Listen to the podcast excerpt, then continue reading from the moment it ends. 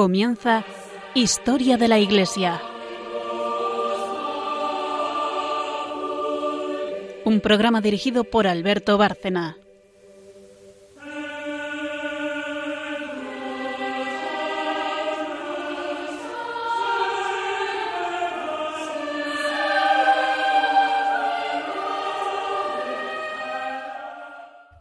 Buenas noches, oyentes de Radio María y de nuestro programa Historia de la Iglesia. Buenas noches, María Ornedo. Buenas noches. Buenas noches, Carmen Tour de Montis. Buenas noches. Hacemos una pausa y enseguida iremos al sumario.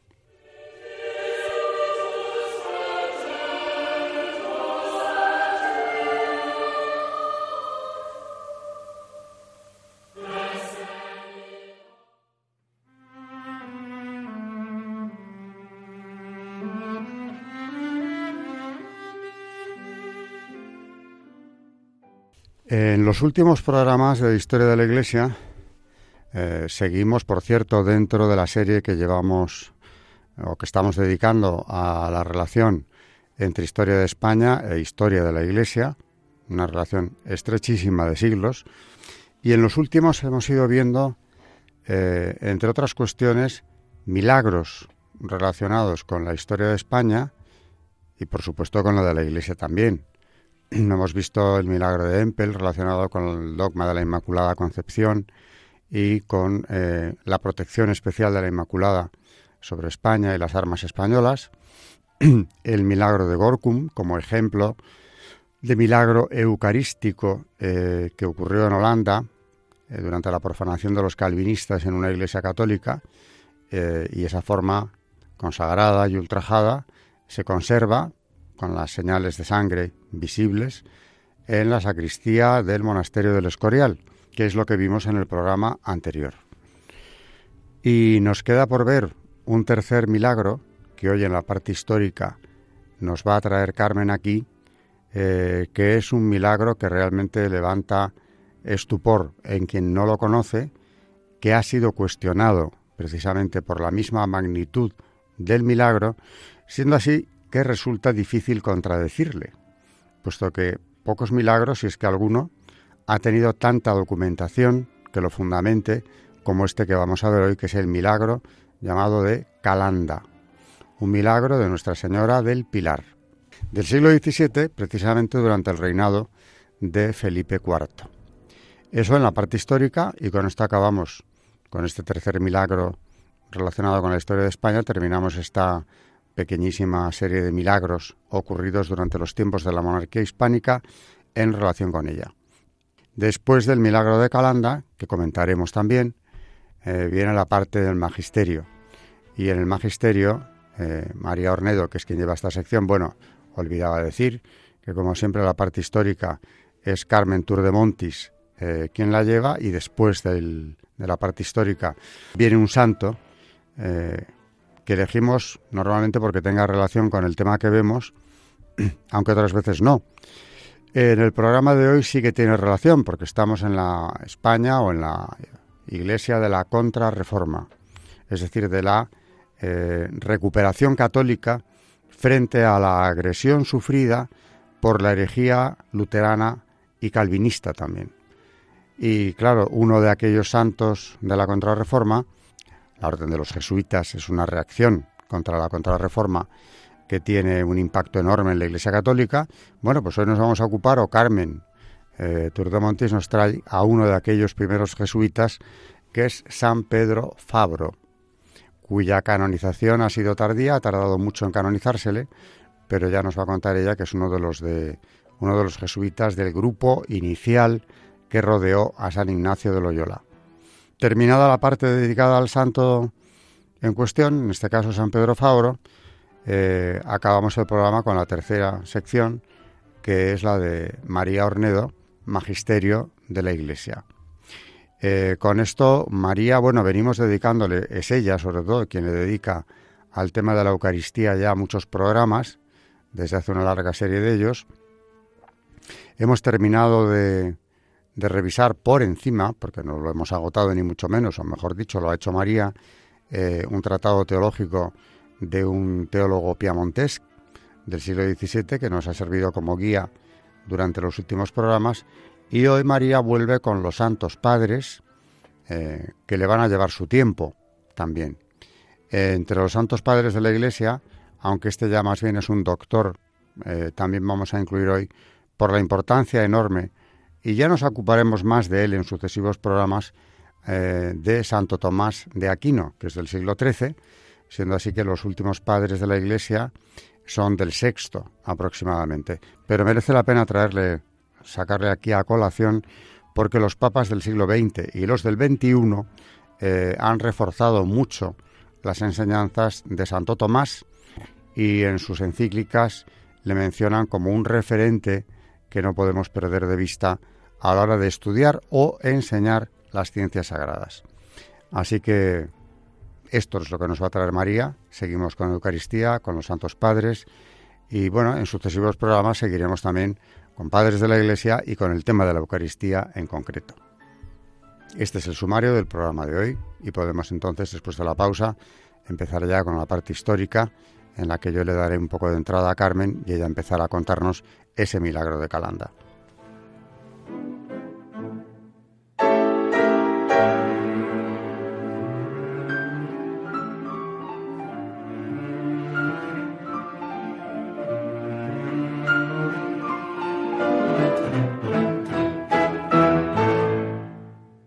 Eh, este milagro de Calanda, como decía antes, ha sido un milagro que se ha cuestionado, que además eh, sigue siéndolo a día de hoy.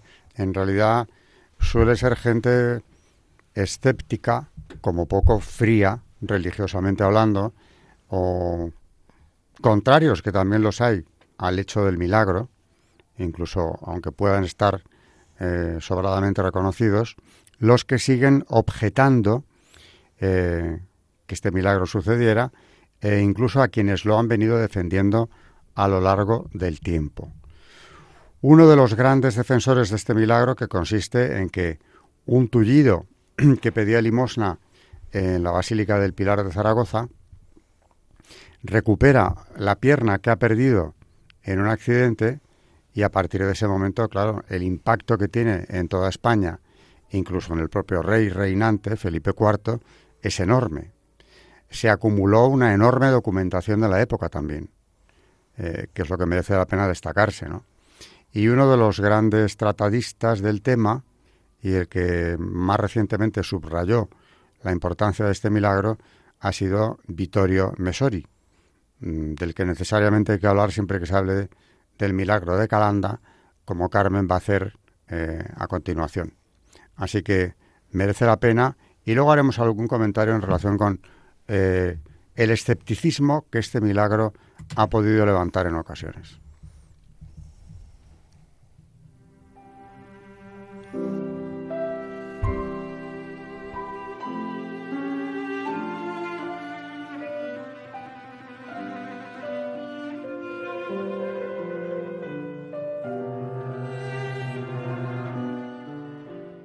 Como decía Alberto, hoy vamos a hablar de un hecho extraordinario, de un milagro extraordinario, bueno, como todos, pero este es muy especial. Y como decía también Alberto, una de, los, de las personas que más ha estudiado este milagro es Vittorio Mesori, periodista italiano, y ha hablado de él en, dos de sus obras. Una de ellas es eh, Hipótesis sobre María, donde, donde él analiza muchas de las apariciones de la Virgen y las documenta además eh, con muchísima, en muchísimas fuentes históricas. Y luego también escribió un librito que se llama así El Milagro, donde también eh, eh, pues nos cuenta cómo fue y, toda la documentación. Es uno de los milagros donde más documentación tenemos, de los que más documentación tenemos.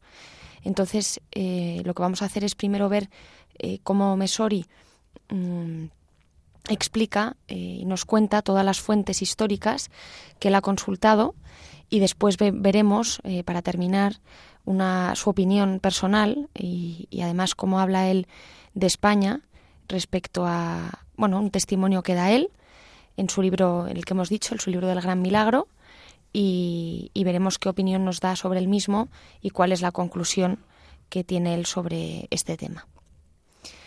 Vayamos pues a las fuentes y vamos a contar un poco más sobre este milagro de Calanda, que como tal fue proclamado el 27 de mayo de 1641 por el arzobispo Pedro Apaolaza, asesorado por nueve consultores y tras el interrogatorio de 25 testigos.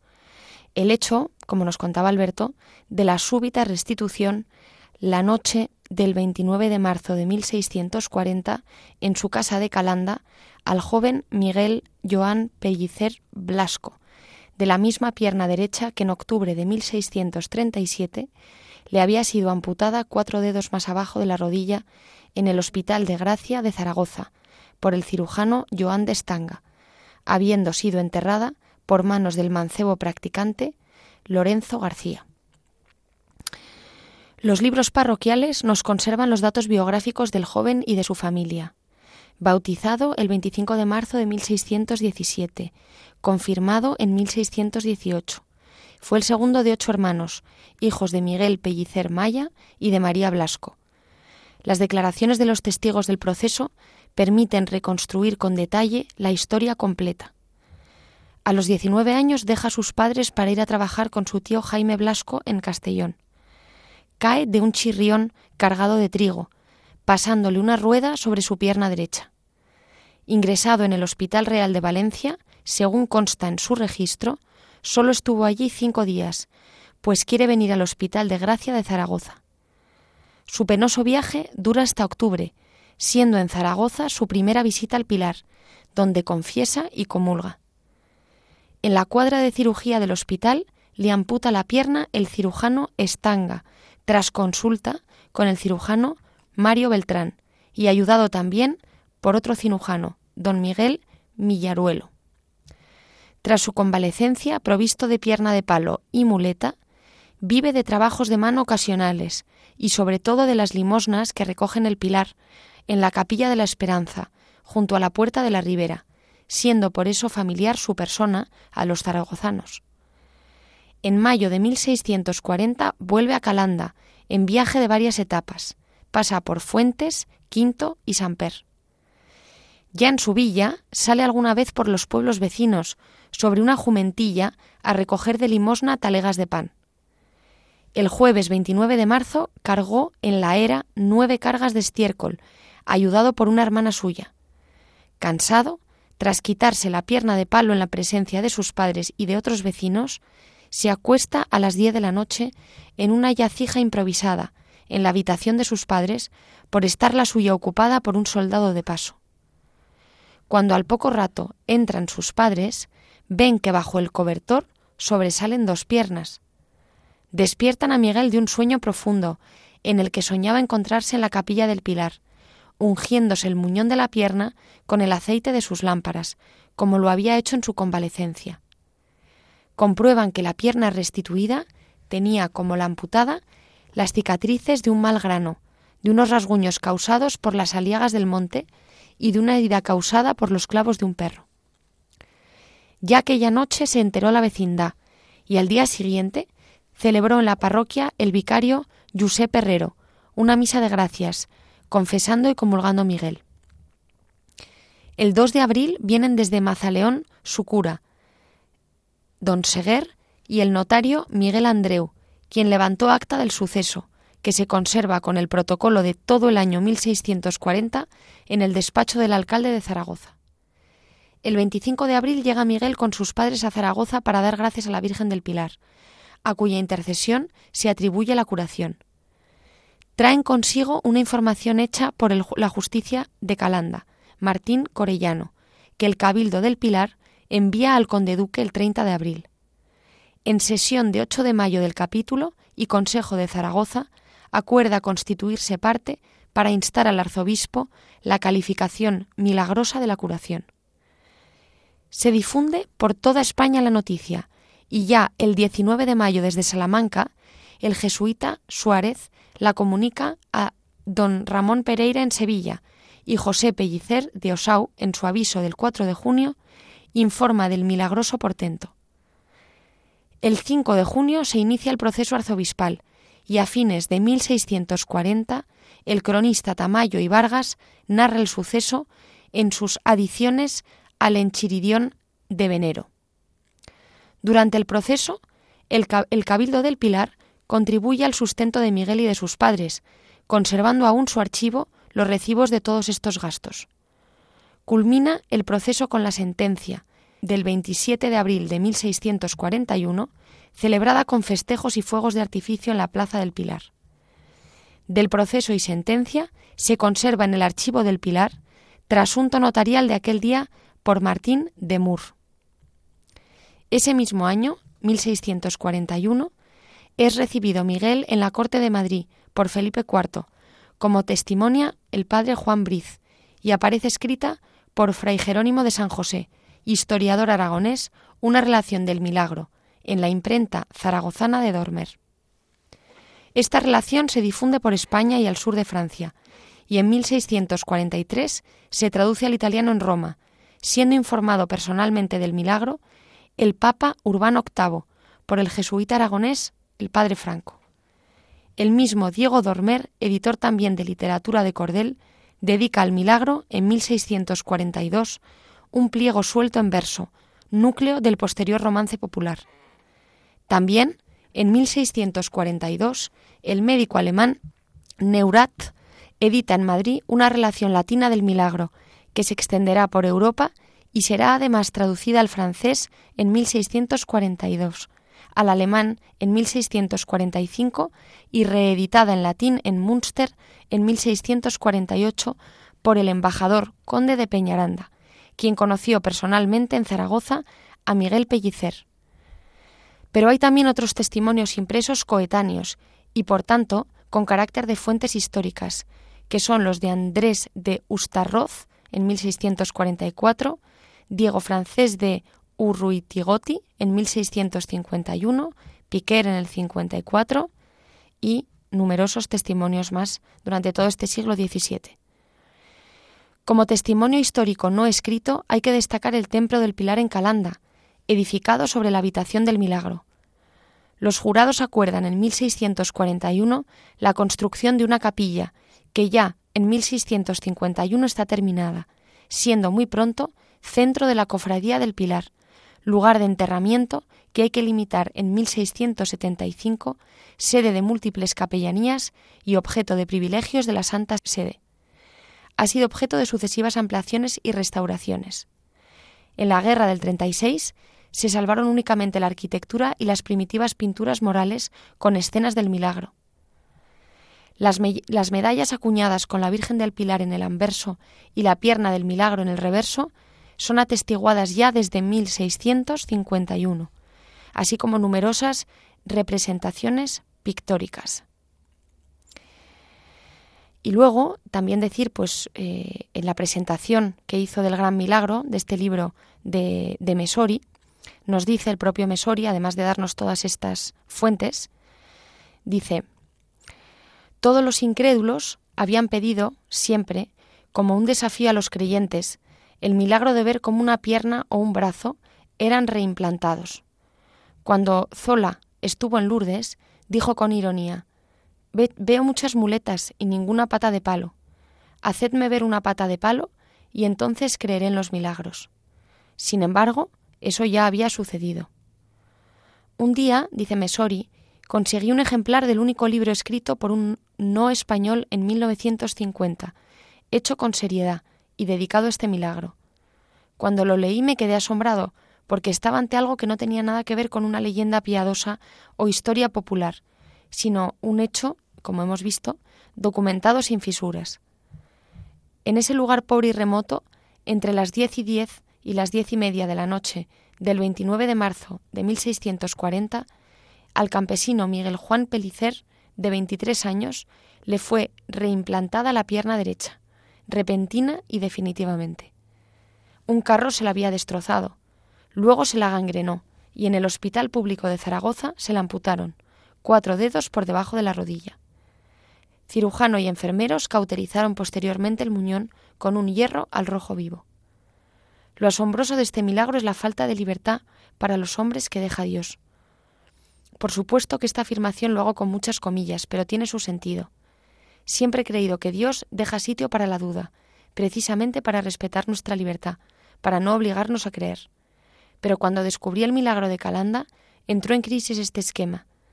Pasaron dos o tres años de trabajo antes de extender los brazos y decir, si no hay nada más que decir, la única hipótesis razonable en este caso es la de admitir que esta pierna amputada fue restituida después de dos años y medio a Miguel Juan Pellicer. El escándalo del milagro de Calanda no es sólo el escándalo de un Dios que contradice su estilo, sino que este milagro es un premio al periodo más calumniado de la historia de España, el de la Inquisición, el de la expulsión de los moriscos al norte de África, de las guerras en Europa para defender la ortodoxia cristiana o la evangelización de América. Una de las razones por las que se conoce poco este milagro es el desprecio que tenían los iluminados del siglo XVII, clase intelectual de Europa, hacia los españoles y todo lo que tuviera que ver con España. En aquella época se decía ¿Sabéis que en Aragón la Virgen del Pilar ha devuelto la pierna a un cojo? Y se respondía con desprecio Va, cosas de España. Si negáramos la existencia de este milagro, tendríamos que negar que Napoleón fue emperador francés o que el ejército de Hitler entró en Polonia. Cuando escribí el libro, lo leyó el profesor Landino Cugola, traumatólogo y microcirujano de la Universidad de Verona, y quedó tan impresionado que se rindió a la evidencia del milagro. Mesori, aquí aparte de contar por encima, porque esto daría para mucho más tiempo, ¿no? explicar el milagro de, de Calanda, las conclusiones que saca Mesori son incontestables.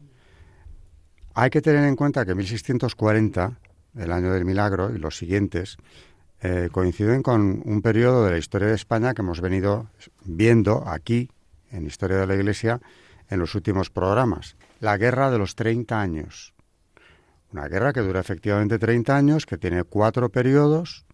Los tres primeros eh, son victorias españolas que defienden el catolicismo en Europa, con el apoyo únicamente del ejército del emperador alemán, un emperador y un imperio divididos, porque la mitad del imperio es protestante, la otra no, en fin, un, ejército mucho más débil que el español. Y estas victorias, eh, insisto, tres periodos de victoria católica frente a todos los protestantes de Europa coaligados, son victorias españolas.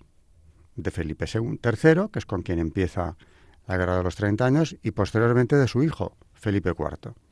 En 1640, que coincide plenamente con el año catastrófico de España, cuando el cardenal Richelieu, muy inteligentemente, y a pesar de ser católico y príncipe de la Iglesia, eh, era partidario de los protestantes, por aquello de que de ese modo disminuía el poder de la Casa de Austria, máxima enemiga de Francia, durante siglos, el cardenal Richelieu, digo, tiene la diabólica idea de traer la guerra a territorio español.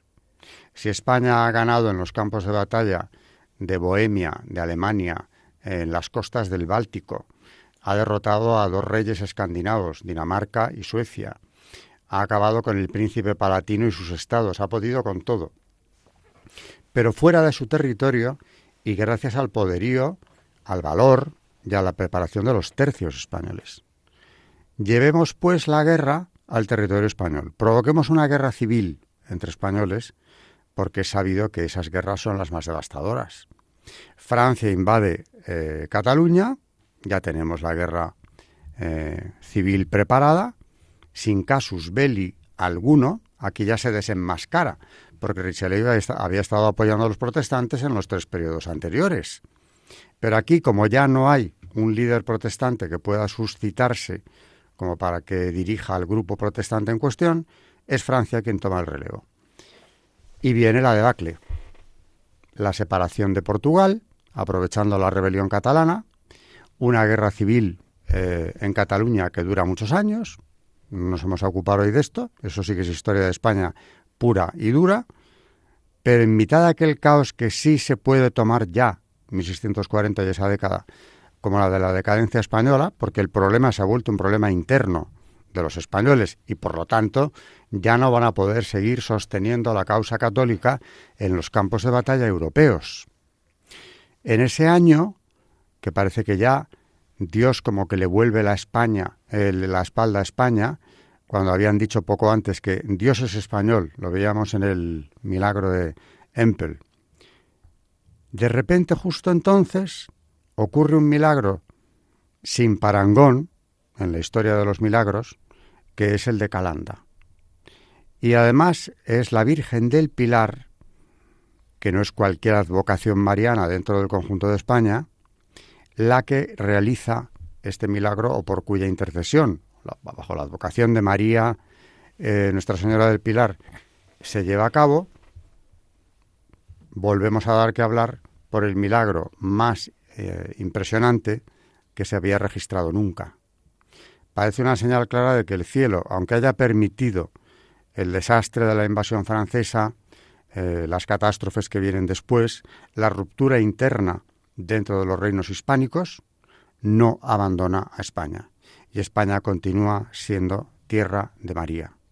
¿De qué otro modo interpretar el hecho de que, eh, a pesar de todo el escepticismo que ha levantado, como nos decía Carmen, este milagro, sin embargo sea el más documentado que existe y el más espectacular, por otro lado, ¿no?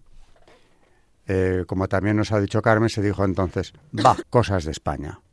¿Cosas de España? Bueno, pues como dice Mesori, investiguemos.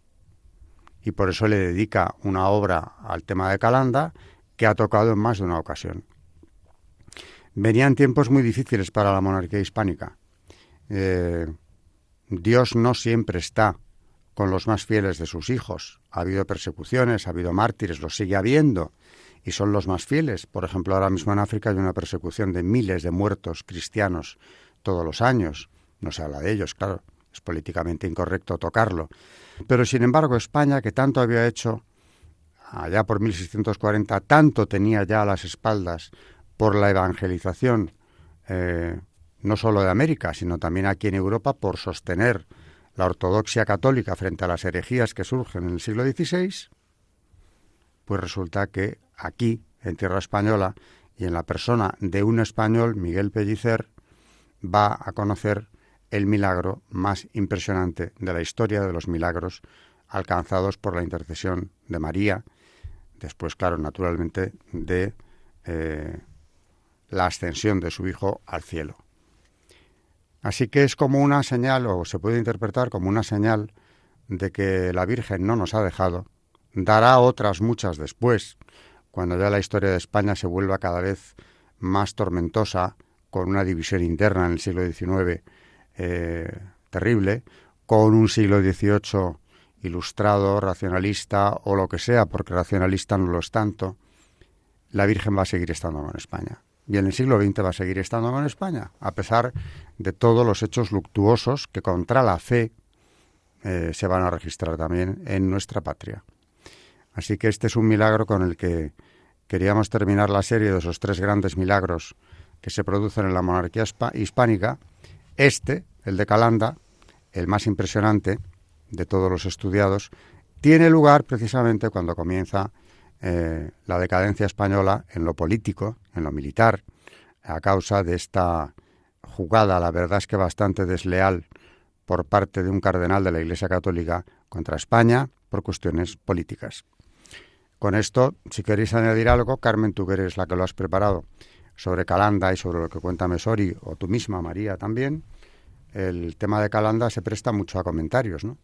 Y la historia de España en relación con ello. Bueno, es un milagro impresionante, ¿no? Creo que, no sé si nuestros mm, oyentes lo conocen, pero merece la pena que, que lean toda su historia porque porque es muy impresionante, ¿verdad? Carmen ha estado... Bueno, eh, yo simplemente también decirle, recomendar a nuestros oyentes que, que este libro, además, mm, uno de los libros que cita que donde Mesori cita, vamos, cuenta este milagro y, explica las fuentes y todo el estudio, bueno, él dice que ha estado dos años investigando todo este tema. Además del libro que escribió, mm, que se llama así El Milagro, Luego también tiene otro libro que se llama Hipótesis de María, donde también eh, cuenta no solamente este milagro, sino también otras apariciones de la Virgen, que además, mm, como siempre nos gusta aquí, pues es un hombre que utiliza muchas fuentes históricas, eh, directas, y, siempre es de agradecer porque, porque pues da mucha más credibilidad a todo lo que dice. Así que recomendar pues la lectura de este libro también, porque porque a todos los que hemos estado, todos los que estamos aquí, a todo este equipo lo, lo, hemos leído, lo hemos comentado antes y es muy interesante y además aprende uno mucho, tiene uno más argumentos para, para poder defender, pues, pues siempre documentalmente y yendo a las fuentes este tipo de, hechos. Por cierto, que ahora que lo dices, lo has mencionado antes de pasada, Zola, mm. eh, que presenció un milagro de los reconocidos en Lourdes, mm. eh, tiene una novela Claro, la novela te permite hacer licencias, o sea, se supone que no es histórico el libro, pero en esta novela llamada Lourdes, él que ha sido testigo de la curación milagrosa de aquella mujer, en la novela que habla de ello y del impacto que tuvo en el santuario mariano la curación de, de esta mujer, lo que cuenta en su novela es que después del supuesto milagro la mujer muere.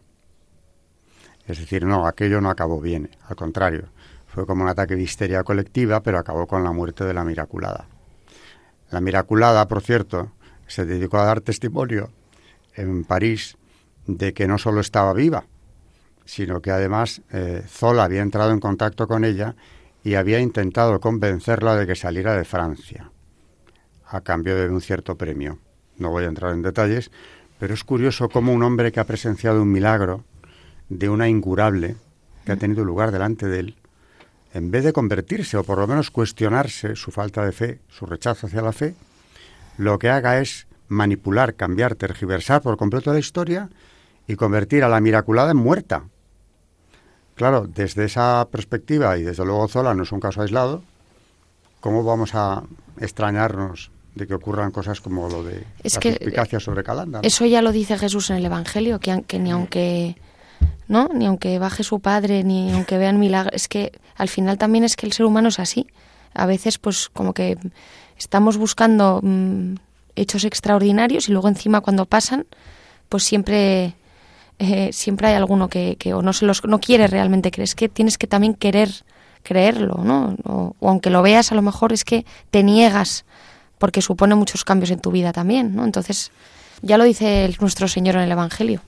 Has hecho bien en traerlo porque ocurre que el milagro de Calanda eh, hoy está bastante olvidado. Nadie, ni los católicos, ni, ni nadie, ni siquiera el clero, digamos por lo menos el de Zaragoza, habla demasiado de ello, aunque ves una representación de este milagro en, el Pilar, pero es que como nos acaba de contar Carmen, eh, se llegó a levantar una capilla, la capilla del milagro, en la Basílica del Pilar. Se acuñó la medalla con la Virgen del Pilar y la pierna en el embés de la medalla, ¿no? O sea que en su día no se hizo ningún misterio de ello, ni nadie miró para otro sitio. En cambio, ahora que somos tan escépticos, pues no se habla de Calanda. Por lo menos la, em, he estado, cuando, buscaba toda esta información, he estado buscando que, que por lo menos allí, en, el lugar donde se produjo, en Calanda, pues siguen eh, sacándolo en procesión, eh, por lo menos hacen algunas, pues eso, procesiones conmemorando cerca de la nueva vamos de la capilla que ya, hemos dicho que en la guerra civil la destruyeron pero bueno quedaron algunas pinturas eh, hacer una especie de procesión y, bueno todavía queda ahí pero es verdad que no que es un milagro. Vamos yo desde luego hasta que no leí el libro de Mesori hace unos años no no conocía no, es muy nunca lo había leído. muy desconocido y por último ya un apunte eh, Felipe IV que ya en esa época de su vida después de haber conocido tantos éxitos y, de haber tenido tantas diversiones frívolas muchas veces. Eh, entra en una etapa mucho más triste, con las derrotas españolas que no había conocido hasta entonces, ¿no? En cambio tiene el consuelo de conocer al propio miraculado a, a Pellicer en el Alcázar de Madrid. Es muy extraordinario que se recibiera a un personaje como él, si no fuera porque el rey tiene la plena convicción de que en él la Virgen o por mediación de la Virgen, Dios ha obrado un milagro tan increíble o tan impresionante como el de Calanda, ¿no? Y le llega a conocer.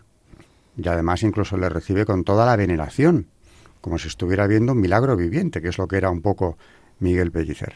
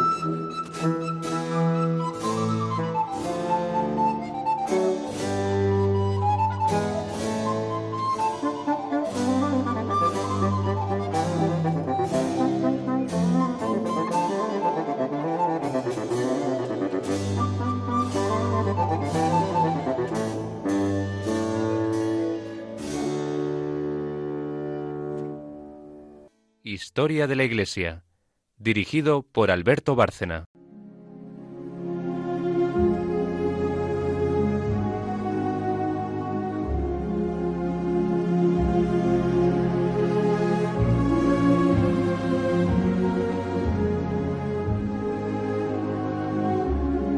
Santos en la historia de la Iglesia.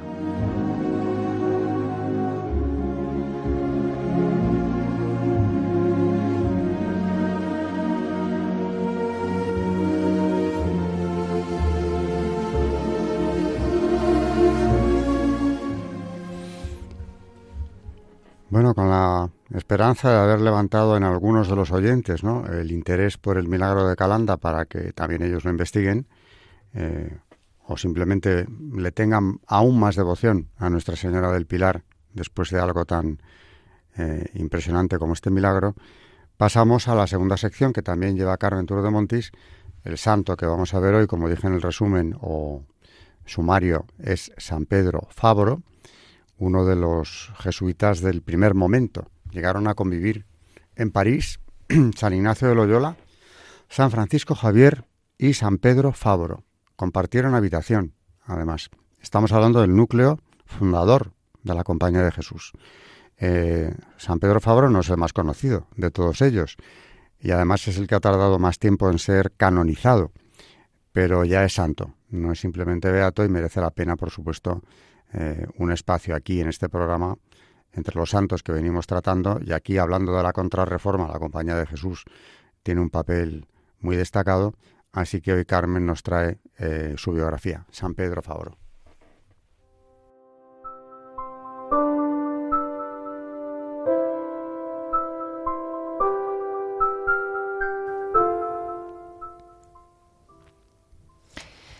Cada 2 de agosto la Iglesia celebra a San Pedro Fabro, nacido el 13 de abril de 1506 en Saboya, Francia. Fue el mayor de una familia devota y moderadamente próspera, que vivía del campo y del pastoreo. A los 16 años fue enviado a estudiar a La Roche, bajo el cuidado de Pierre Veillard, un santo y erudito sacerdote que ejerció en él una gran influencia. En 1525 ingresó en el colegio de Montaigu, en la Universidad de París, pero pronto se trasladó al de Santa Bárbara, donde compartió alojamiento con San Francisco Javier, a través del cual conocería a San Ignacio de Loyola. Las dudas y tentaciones sobre su futuro asaltaron a Fabro, pero aconsejado por Ignacio, hizo la primera semana de los ejercicios espirituales. Aquella experiencia lo haría replantear todo en su vida y decidirse por seguir a Cristo, convirtiéndose en el primer discípulo en París del fundador de la Compañía de Jesús.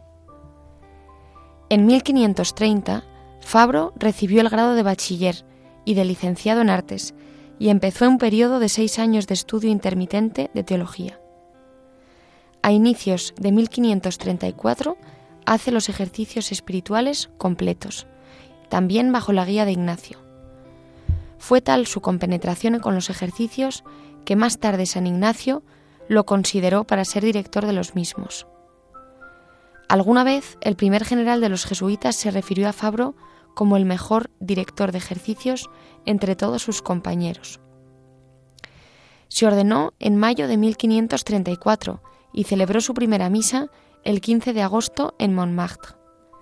En esa celebración, San Ignacio y sus compañeros hicieron los votos de pobreza, castidad y obediencia, y prometieron viajar y trabajar apostólicamente en Tierra Santa.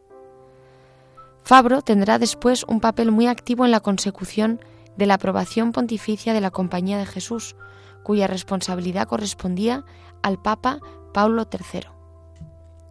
El padre Pedro Fabro murió el 1 de agosto de 1546 en Roma, después de una carrera como teólogo pontificio. Fue beatificado por Pío IX en 1872. Se sabe que tenía un extraordinario don para la amistad por doquier, su sencillez y simpatía, unidas a un sólido conocimiento, despertaban el amor de Dios en los que trataba. Fue grande su contribución a la naciente compañía de Jesús. El primer jesuita alemán, San Pedro Canisio, decía de él que nunca había encontrado un teólogo más profundo o un hombre de tan impresionante santidad. Todas sus palabras estaban llenos de Dios.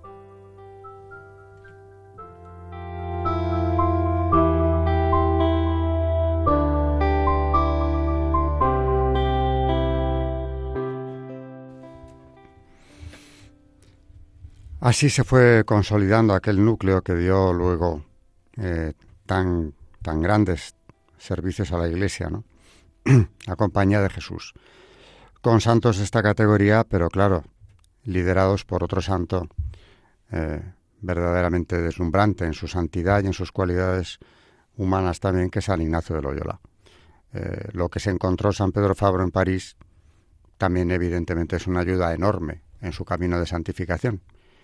Y con esto pasamos ya a la tercera y última sección, la de María Ornedo, donde seguirá, como dije en el sumario, con eh, Padres de la Iglesia, la Eucaristía, aunque hoy también va a mencionarnos, digo que ya lo hará más detenidamente, a Santo Tomás de Aquino, que más que un padre es un gran doctor de la Iglesia, porque es posterior en el tiempo y sin embargo es la figura máxima quizá de toda la escolástica que ha sido puesto como modelo de profesores y teólogos por los papas del siglo XX eh, y del XXI también.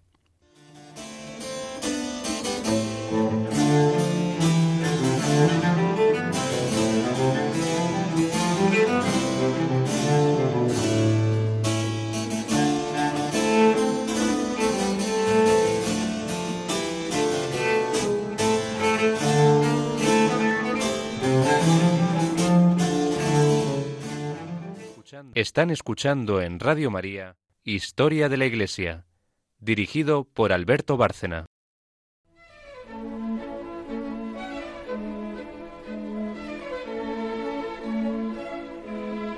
El Magisterio de la Iglesia. Bueno, entonces, como ha dicho Alberto, vamos a empezar ya con qué piensan o qué han dicho de la Eucaristía los santos padres de la Iglesia. Y, como, como despedida final del cardenal Bona, que hemos estado todos estos programas mm, diciendo oraciones para antes de la misa, para oraciones antes del sacrificio de la misa, etcétera, es una última mm, oración para después de la misa como conclusión de este de esta maravillosa traducción, el sacrificio de la misa de, del cardenal eh, Juan Bona, escrito en el siglo XVII, eh, que dice así, acto de amor después de la misa. Yo te amo, Señor Jesús, alegría y descanso mío, te amo, sumo y único bien mío, con todo mi corazón, toda mi mente, toda mi alma y todas mis fuerzas. Y si ves que no te amo como debería, a lo menos así deseo amarte. Y si no lo deseo suficientemente, por lo menos quiero desearlo de este modo. Enciende, Señor, con tu fuego ardentísimo mis entrañas, y ya que no me pides más que amor, dame lo que pides, y pídeme lo que quieras porque si tú no me das el querer y el obrar, pereceré en mi debilidad. Resuene en mis oídos aquella tu dulcísima y eficacísima voz, quiero. Pues, si quieres, puedes lavarme e iluminarme, puedes elevarme al supremo grado del amor. Como quisiste sufrir y morir por mí, así también querrás que fructifiquen en mí tu pasión y muerte. Acuérdate de las palabras que dirigiste a tu siervo con las que me diste esperanza. Quien come mi carne y bebe mi sangre, en mí permanece y yo en él. Oh dulcísimas palabras, tú en mí y yo en ti. Oh cuánto amor, tú en mí valísimo pecador, y yo en ti, mi Dios, cuya majestad es incomprensible. Una cosa sola me es necesaria, y solo esto busco. Vivir en ti, en ti descansar, no separarme nunca de ti. Feliz es quien te busca, más feliz quien te posee. Felicísimo quien persevera y muere en esta posesión.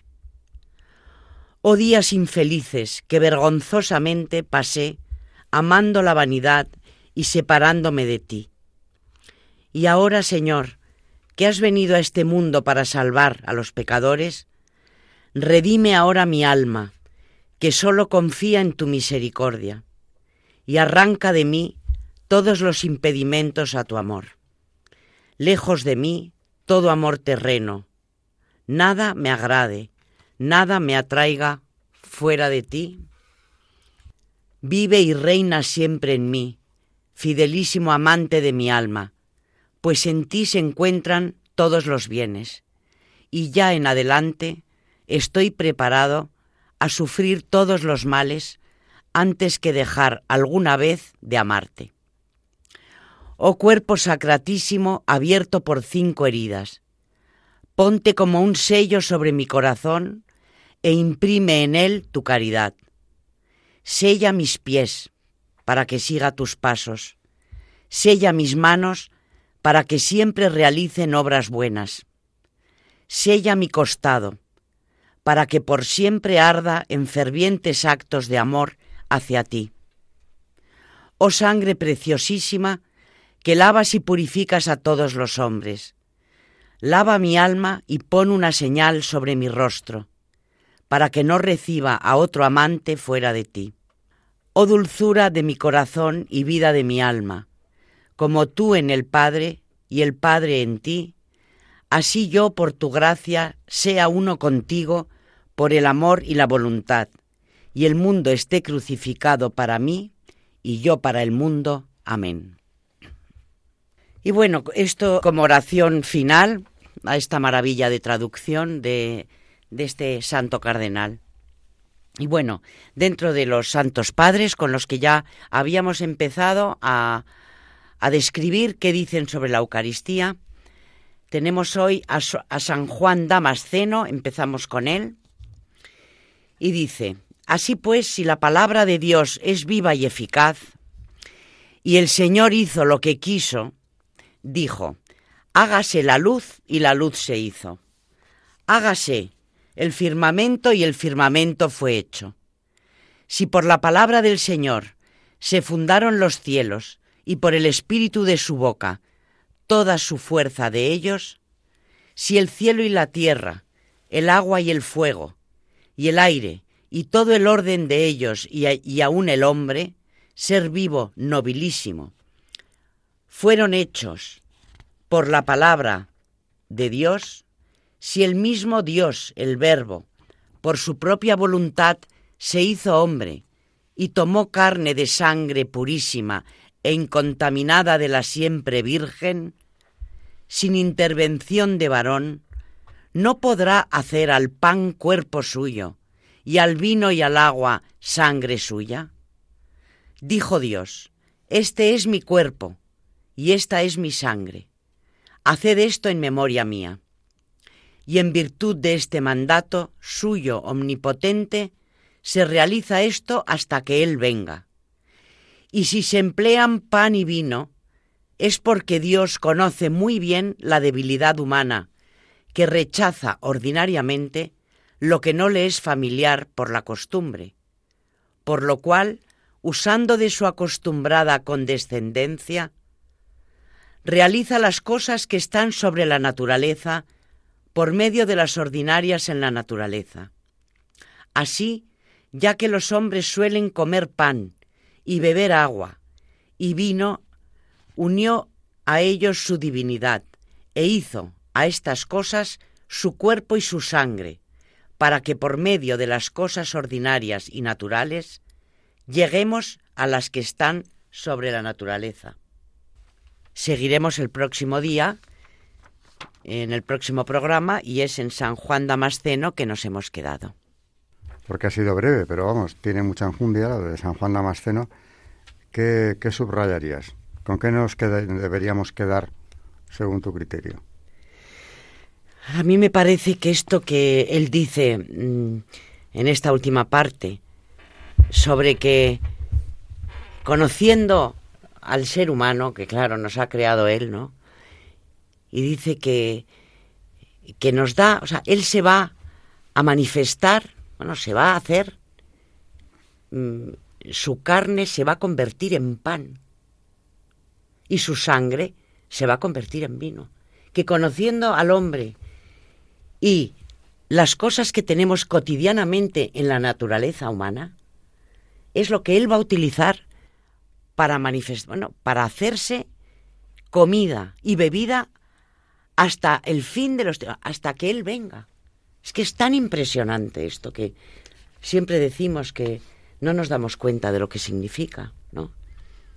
que en un trozo de pan y en un trozo de, de, vino, en un, perdón, y un poco de vino, Él cada día se transforme, como dice Santo Tomás, ya no haya pan y ya no y ya no haya vino, sino que cuerpo y sangre de Jesucristo nuestro Señor. Y que si nos diéramos cuenta de lo que esto significa, hasta que Él vuelva, pues, pues yo creo que, no sé, nos desmayaríamos antes de comulgar, ¿no? De la barbaridad que significa todo esto. Y de esta manera estaremos en Él y Él estará en nosotros. Eh, tesoro único de la Iglesia Católica, que conserva la transustanciación eh, como dogma que hay que defender por encima de todo y conserva sacerdotes que son capaces de conseguirla en, la Eucaristía. Y este tesoro que, todo lo cambia en la vida del cristiano, eh, pues tenemos que valorarlo y dar gracias a Dios porque hemos nacido en el seno de la Iglesia, ya sé que ahora esto a lo mejor se considera eh, políticamente incorrecto, incluso en sectores clericales, pero es que es eh, ocultar una evidencia, no destacar que el don de la Eucaristía del que únicamente nos beneficiamos los católicos, porque así lo decidió la Iglesia Católica, resistiendo a todas las corrientes heréticas desde el siglo XVI, pues es algo que tenemos que valorar, agradecer y por otro lado tratar de llevar a todos los hombres, porque tenemos también el mandato divino, el mandato de Jesucristo, ¿no? de predicar el Evangelio a todos los hombres. Dentro del Evangelio tenemos esto, nada menos que la última cena, ¿no? En definitiva, nos vamos ya con este mensaje último. Eh, despidiéndonos, buenas noches y gracias, María Ornedo. Buenas noches y gracias. Gracias y buenas noches, Carmen Tour de Montis. Buenas noches, muchas gracias. Y buenas noches a todos nuestros oyentes de Radio María y de este programa Historia de la Iglesia.